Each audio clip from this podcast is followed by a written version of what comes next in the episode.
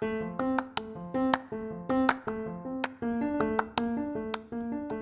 Todos, este será nuestro último podcast y queremos hablar de la cultura hispánica del mundo del espectáculo y del cine.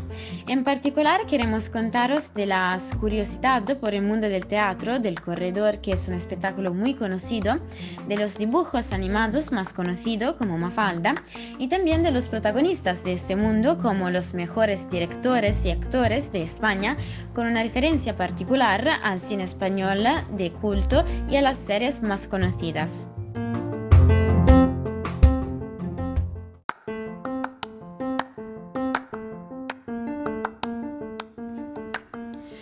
Que el fascinante mundo del teatro está lleno de supersticiones y ritos supersticiosos es algo conocido desde tiempos inmemoriales. Las antiguas creencias se basan en manías extravagantes acompañadas de gestos de buena suerte para asegurar el éxito del espectáculo, casi como si fuera un guion que hay que esperar para evitar un fracaso. En un mundo donde la realidad y la ficción se mezclan y confunden, las leyendas se autocumplen. Sin embargo, son menos conocidas las razones por las que los directores y los actores se jactan de tener un repertorio de pequeñas y grandes supersticiones. Conozcamos a algunas de ellas.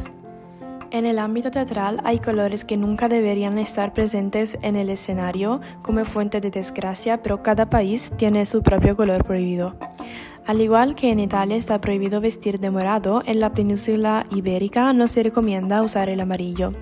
La superstición está vinculada a la tradición cultural de la tauromaquia. La razón es que el amarillo es el color del interior del capote, la tela con la que el torero actúa durante la corrida, por lo que esto este es el último color que el matador ve antes de morir en caso de que el toro le golpee. Ten cuidado de que no se te caiga el guion. Si durante los ensayos uno de los actores se desprende el guion, sería una verdadera desgracia, porque eso representaría la caída del espectáculo, es decir, un fracaso para la empresa. Para evitar la mala suerte, el actor al que se caiga el guion debe recogerlo y golpearlo tras tres veces en el suelo, en el punto exacto en el que cayó, para así salvar el espectáculo, pero nadie más debe intervenir excepto la persona afectada.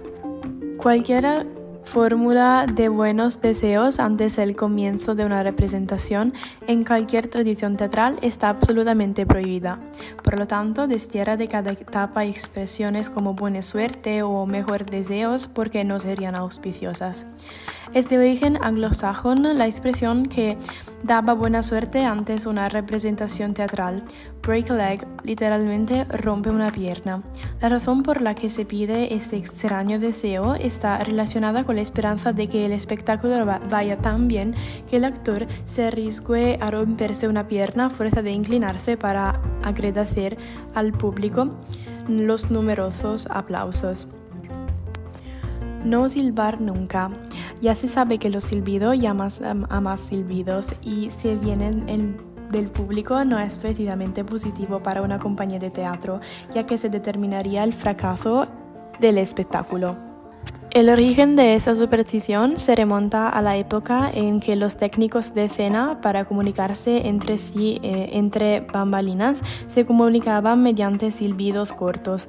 En consecuencia, un silbido fuera del escenario podía comprometer el éxito de todo el espectáculo, ya que podría ser interpretado por los técnicos como un señal. El clavo torcido. Después de tantos gestos supersticiosos, a un poco de suerte. De hecho, encontrar un clavo torcido en el escenario es señal de buen augurio y por tanto del buen resultado y éxito del espectáculo. Se cree que el, origen de esta creencia se debe a que los clavos son utilizados por los escenógrafos para fijar los decorados y por los técnicos para montarlos en las tablas de escenario. El clavo torcido indicaría la premura que la ha empleado en colocarlo y por tanto que el espectáculo es tremendamente esperado por el público.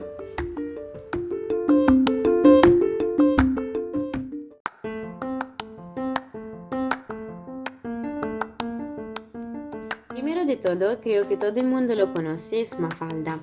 Mafalda es una tira de prensa argentina desarrollada por el humorista gráfico Kino en la segunda mitad del siglo pasado. La protagonista de ese dibujo es la niña Mafalda, que representa la clase media argentina y la juventud progresista. Está toda una filosofía de vida en las viñetas de Mafalda. Ella odia la sopa, que es una metáfora de la situación en América Latina. De hecho, ella supo retratar a la sociedad argentina de los años 60 y 70, como afirmó Humberto Eco, y también fue el emblema de una manera de pensar y de un modo de vivir. Otro dibujo español es David el Gnomo, una serie de dibujos animados española de BRB International emitida por su primera vez en 1985, que narra las aventuras en el bosque del gnomo David y su familia. Es una serie que ha sido considerada como un referente educativo que marcó la infancia de toda una generación, explicando temas como ecología, amistad y justicia. El gnomo David se destacaba por su apuesta de transmisión de valores positivos hacia la naturaleza que se llevó a cabo desde su primer episodio. Se trata de una serie que pretendía despertar un sentimiento ecológico entre sus espectadores, mostrando cómo es la vida de los animales y las plantas para que su audiencia comprendiera su importancia en el mundo y aprendiera así a respetarlos. El dibujo fue también capaz de mostrar lo imprescindible que podría ser cualquiera independientemente de su tamaño a través de la frase nadie es mejor por ser más grande.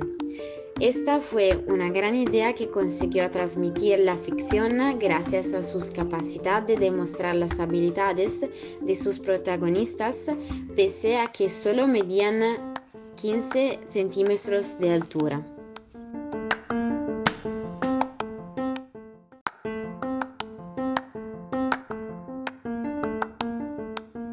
Directores de cine y actores. Entre los directores de cine más famosos de España se puede encontrar Pedro Almodóvar. Pedro Almodóvar Caballero es el director más aclamado internacionalmente desde que Luis Buñuel. Él nació en un pequeño pueblo, Calzada de Calatrava, en la empobrecida región de La Mancha. Llegó a Madrid en 1968 y sobrevivió vendiendo artículos usados en un mercado de pulgas. Almodóvar no podría estudiar cine porque no tenía dinero para pagarlo y además las escuelas de cine fueron cerradas a principios de los 70 por el gobierno de Franco.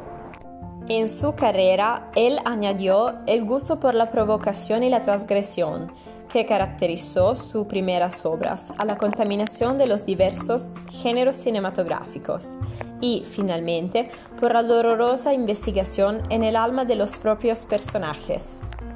Ha recibido los principales galardones cinematográficos internacionales, entre otros dos premios Oscar y varios premios Goya. En 2017 fue el presidente del jurado del Festival de Cannes con Todo sobre mi madre ganó el Oscar como la mejor película extranjera. Entre los actores podemos encontrar Antonio Banderas. Él nació en Málaga y es famoso por Zorro y Spy Kids. Finalmente, podemos encontrar Penélope Cruz Sánchez, ganadora del Oscar a la mejor actriz no protagonista en 2009. Debutó en el cine a los 17 años Debutó en el cine a los 17 años con la película española Prosciutto Prosciutto, a la que siguen Abre los ojos y La niña de tus sueños.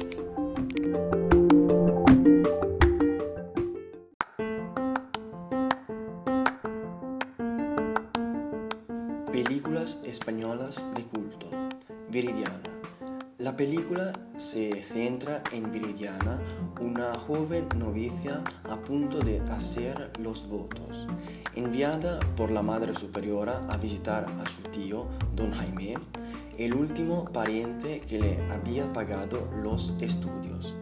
Después de unos días en su villa en el campo, don Jaime, convencido de que la joven se parece a su esposa muerta años antes, intenta seducirla. Viridiana intenta escapar, pero Aimé la obliga a quedarse con la ayuda de la sirvienta Ramona, que le administra un narcótico. Aimé considera la idea de violarla mientras duerme, pero luego decide lo contrario. A la mañana siguiente, sin embargo, le dice a Viridiana que la ha violado, utilizando el argumento de la virginidad perdida para convencerla de que se cuide. Sin embargo, Don Aimé obtiene la reacción contraria y Viridiana, indignada, abandona la finca dirigiéndose al convento. Poco después, las autoridades la detienen para informarle de que su tío se ha ahorcado. Viridiana decide entonces instalarse en la villa que acaba de heredar. Reúne a algunos pobres del pueblo más cercano y los instala en un edificio de la finca. Al negarse a volver al convento, decide dedicarse por completo a la educación moral y religiosa del variado grupo de vagabundos. Mientras tanto, el hijo de don Aimé, Jorge, también se muda a la villa con su prometida, Lucía. Al igual que su padre, Jorge intenta seducir a Viridiana, que lo rechaza con firmeza.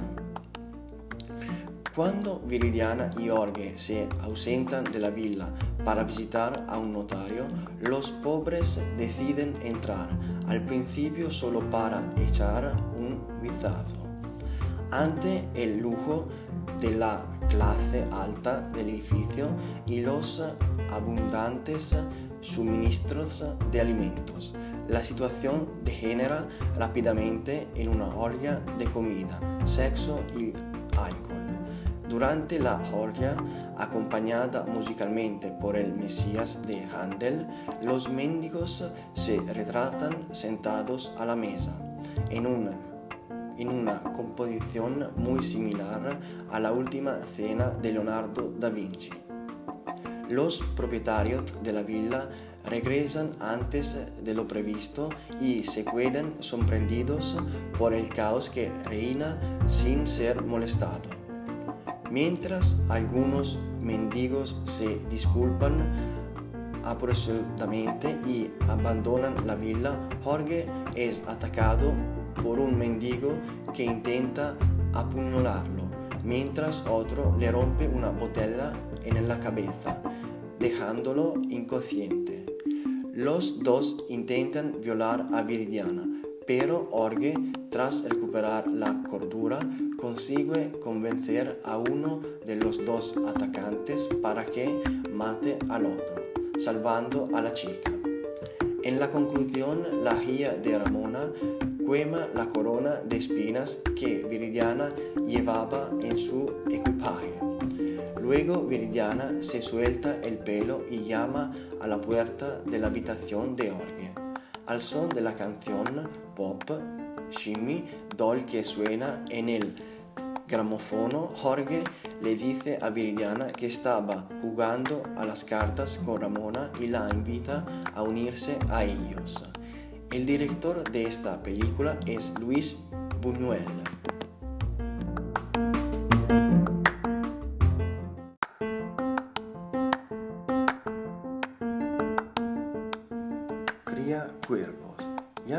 Convertida en mujer, Ana recuerda su infancia de 20 años atrás.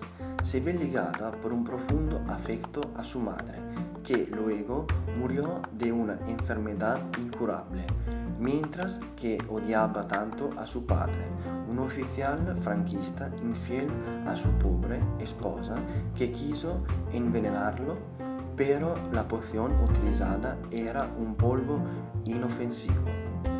El hombre murió realmente, pero de un ataque al corazón durante un encuentro amoroso con un amigo de la casa. La huérfana y sus dos hermanitas fueron atendidas por un tía. Pauline, que sin embargo no logró ganarse su afecto. Ana, en cuyos sueños volvía continuamente su madre, creía convencida de sus propios poderes mágicos, que podía deshacerse también de ella, del mismo modo que había hecho con su padre.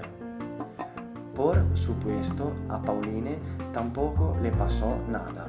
Finalmente, con la reapertura de las escuelas, el verano más triste de su infancia terminó para Ana. El director de esta película es Carlos Saura.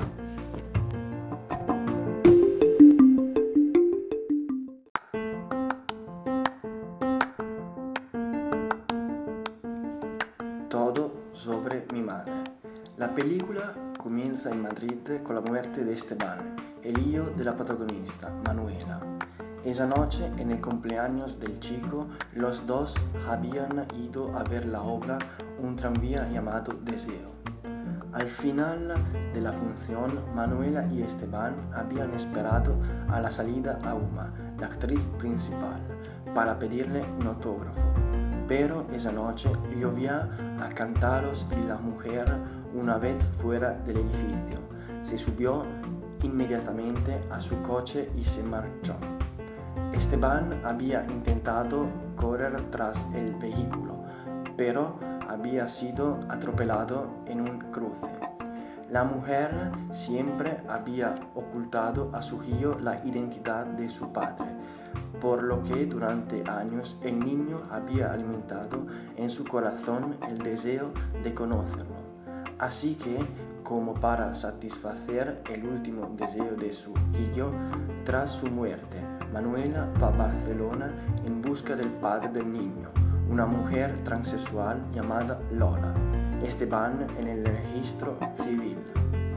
En Barcelona, Manuela se encuentra con una vieja y querida amiga suya, Agrado, también transexual, que se prostituye para vivir.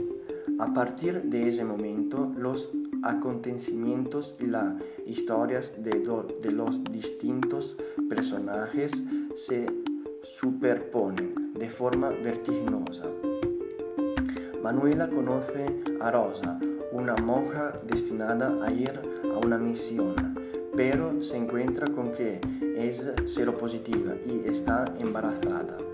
El padre del niño, para sorpresa y dolor de Manuela, sigue siendo Lola. Agrado, gracias a Manuela, deja la acera para trabajar en casa de Juma como ayudante de manitas. De hecho, Manuela había conseguido reunirse con Uma y contarle la historia de su hijo Esteban. Uma también atraviesa una historia problemática, ya que está preocupada por Nina, una actriz drogadicta, con la que ha tenido un romance. Rosa da a luz entonces a un niño, afortunadamente sano, al que pone el nombre de Esteban, el tercer Esteban de la película, y que confiará a Manuela antes de morir.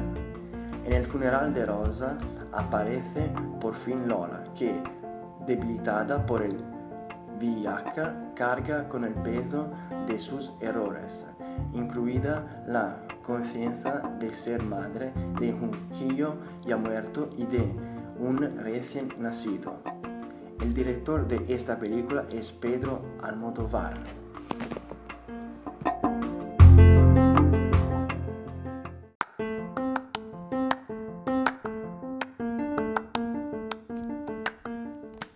La corrida es un espectáculo taurino que consiste en la lucha de hombres contra toros. Tiene su origen en la tauromaquia griega y romana, pero en su forma actual nació en España en el siglo XI alrededor y desde allí se extendió a Portugal, sur de Francia y América Latina. El, um, el lugar de la corrida es una arena circular llamada Plaza de Toros. El espectáculo suele incluir seis luchas en las que tres matadores se enfrentan a dos toros cada uno. El matador tiene una cuadrilla de cinco hombres bajo su mando, los peones o banderilleros, que son toreros a pie, y los picadores, que son toreros a caballo. La corrida eh, consta de tres fases, tercio de varas, tercio de banderillas y tercio de muleta. En la primera, los peones y el propio matador incitan al toro con la chapa, que es un capote de brega, para que le enseñe a, a investir de forma respectiva. Luego el matador lo conduce al encuentro con el picador, que en varios casos inflige en la eh, protuberancia muscular ubicada detrás del cuello del toro, el morillo, uno más golpes um, de pica para debilitarlo. En la segunda fase, eh, los banderilleros por turno o eh, el propio torero van hacia el toro pegándole una banderilla, que es un palo um, de bandera cubierto de papel de colores con un cabrón en la punta, en, um, en su lomo. Finalmente el matador realiza una serie de peligrosos pasajes con la muleta y la espada. Cuando cree que el toro ha um, agotado sus fuerzas, arregla que tenga las patas juntas y eh, con la última carga, la muleta en la mano izquierda lo mata, clavándole la espada entre los eh, omoplatos con la mano derecha. Los eventos taurinos en España eran unos 6.000 al año, casi 2.000 carreras. Lo último que dijiste, la parte más alta pertenece a la región de Castilla-La Mancha, 380 al año, Andalucía 300 60 al año y Castilla y León 330 al año. Solo en capital Madrid se celebran cada año 280 eventos taurinos. Las corridas de toros permiten una gran facturación que aportan unos 300 millones de euros al año a las arcas del Estado. La primera región española en abolir esta tradición fue Canarias en 1991. Recientemente también Cataluña se ha distanciado de la costumbre de la corrida de toros al abolirla a raíz de una iniciativa legislativa popular, eh, respaldada por eh, 180.000 firmas. En julio de 2011 el Parlamento de Cataluña decretó la eh, ilegalidad de la corrida de toros en la territorio de la Camarca. Por este motivo, desde 2012 ya no es posible asistir a este tipo de eventos en lo alrededor de Barcelona.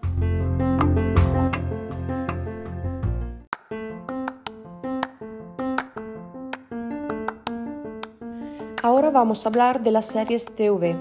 Las series de televisión, o más simplemente las series TV, son una categoría de la ficción televisiva.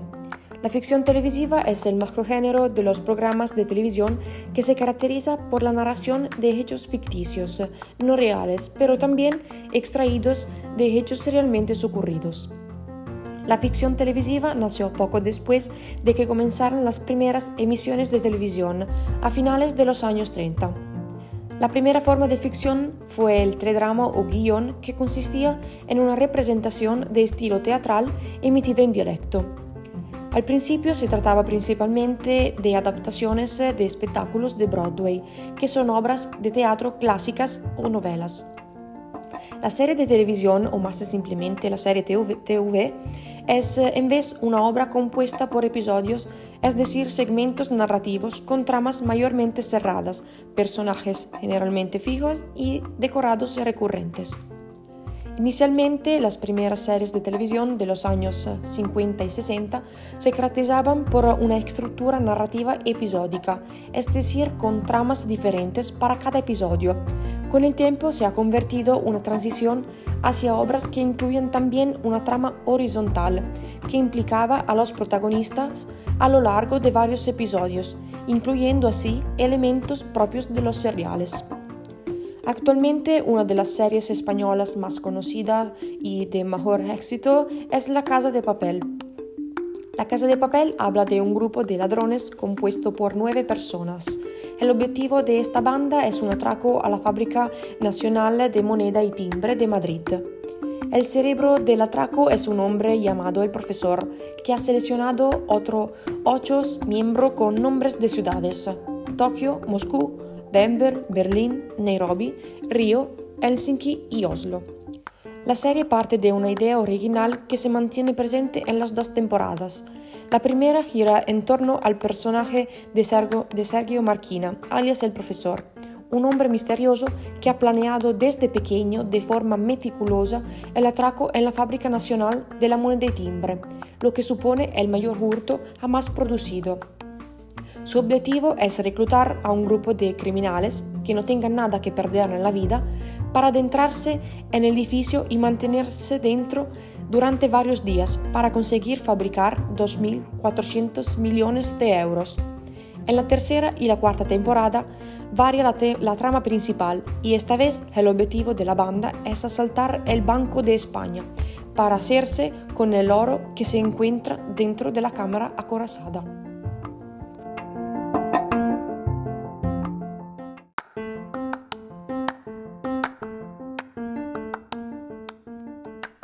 El Zorro es un personaje creado en 1919 por Justin McCauley.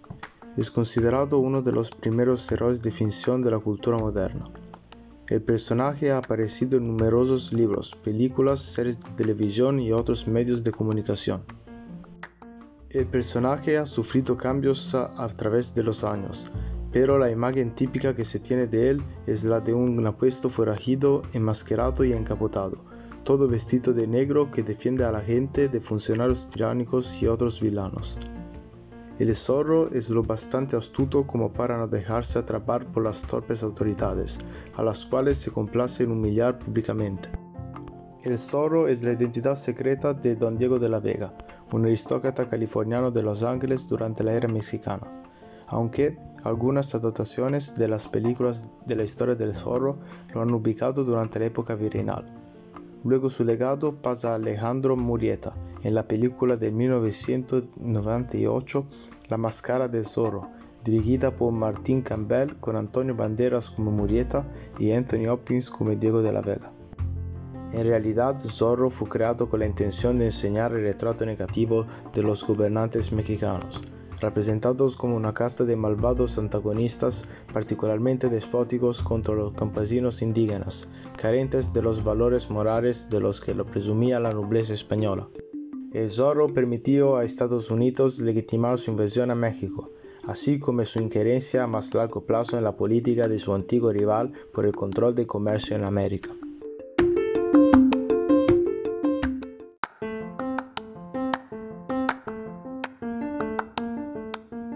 Richie Valens, seudónimo de Richard Steven Valenzuela Reyes, fue un músico, cantante y guitarrista estadounidense. Aunque la carrera de Valens solo duró ocho meses, se convirtió en un pionero del rock and roll y un precursor del movimiento de rock, tanto así que fue incluido en el Rock and Roll Hall of Fame en 2001. Se anotó varios éxitos que hoy en día son hits recordados, en particular La Bamba, que originalmente es una canción popular mexicana de son jarocho, originaria del estado de Veracruz, México, a la cual Valens transformó con un ritmo de rock and roll y convirtió en un éxito en 1958, haciendo de Valens un pionero del movimiento de rock and roll en español.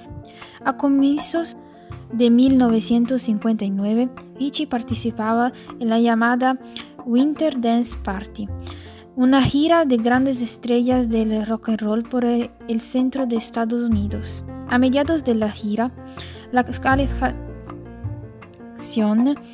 del autobús en el que iban los artistas se estropeó. Y la mala organización de la gira no pudo prever un imprevisto así y no contrató a nadie capaz de arreglarla. Para evitar una noche más de viaje en esas condiciones, Buddy Holly tuvo la idea de alquilar una avioneta para cuatro personas para llegar cuanto antes a un hotel y a dormir y descansar cómodamente. El día martes 3 de febrero de 1959, conocido como el día que murió la música, Valens murió en un accidente de avión en Iowa, un siniestro que se cobró la vida de los también músicos Buddy Holly y The Big Bopper. Con tan solo 17 años, la vida y trayectoria de Valens quedaron truncadas. En 1987 se estrena La Bamba, película dirigida por Luis Valens, en el que narra la vida de Richie Valens interpretado por el actor Lou Diamond Phillips, desde su ascenso musical hasta el día de su fatídica muerte. Con esta película se volvió a retomar las canciones de Ichi, interpretadas por el grupo Los Lobos, mismos que realizaron y dirigieron la banda sonora del film.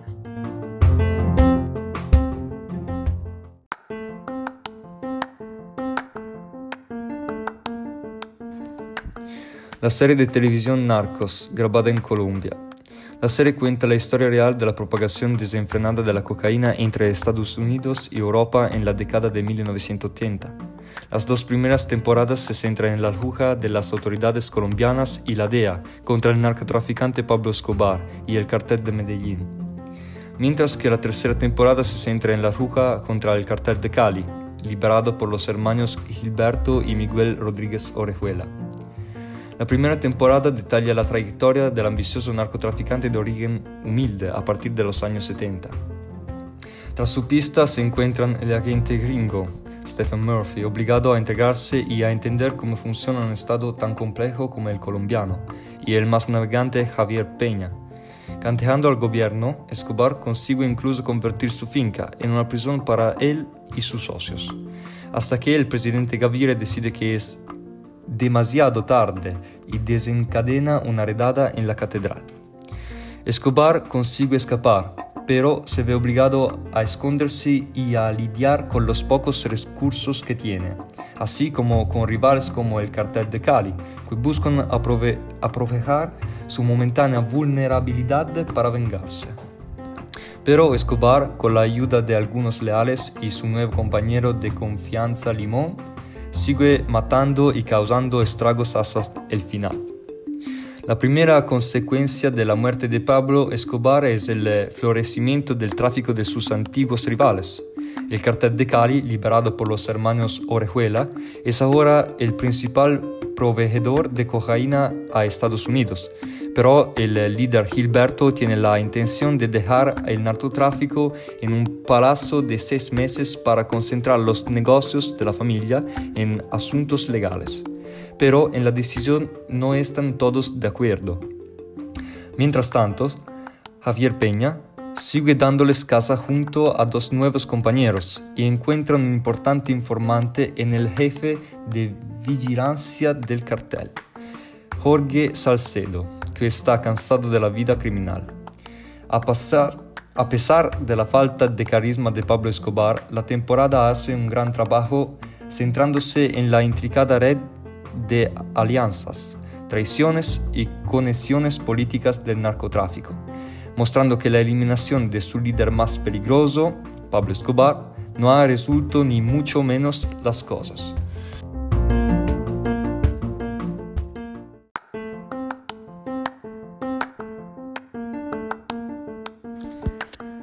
Nicky Jam, El ganador, es una serie de televisión biográfica estadounidense basada en la vida del cantante de reggaeton Nicky Jam. La serie es dirigida por Tessie Terrero, fue producida para Telemundo y Netflix.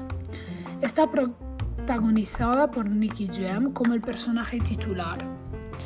La serie se centra en Nicky Jam, un artista de reggaeton estadounidense nacido en Lawrence, Massachusetts, de madre dominicana y padre puertorriqueño. Nicky Jam tuvo una infancia muy difícil porque creció en un ambiente manchado por las drogas y el crimen, ya que vivía en una ciudad peligrosa y sus padres consumían sustancias ilícitas. Cuando tenía unos 8 años se fue a vivir a la isla de Puerto Rico junto a su padre José Riviera y su hermana Stephanie, luego del divorcio de sus padres. Sería en San Juan, Puerto Rico, donde pasaría la mayor parte de su vida. Desde muy joven se interesó por la música urbana. Comenzó a cantar géneros como el reggaetón y el rap cuando era un adolescente y así atraería la atención de varios importantes productores y cantantes de Puerto Rico para la época. Aproximadamente a los 19 años formó un, dúo, musical junto a los, al reconocido artista de Yankee llamado Los Cangris. Este dúo era uno de los mejores del género urbano en ese momento hasta que por conflictos entre artistas llegó a su fin. Sin embargo, Nicky había estado abusando de las drogas desde que era joven y eso lo lastimó en su vida personal y en su carrera artística que bajaría. Sin embargo, se traslada a Medellín, Colombia, donde comienza su proceso de rehabilitación para alejarse de las drogas. Ya rehabilitado, Nicky decide volver a probar el mundo de la música y su carrera vuelve a crecer hasta llegar a lo más alto.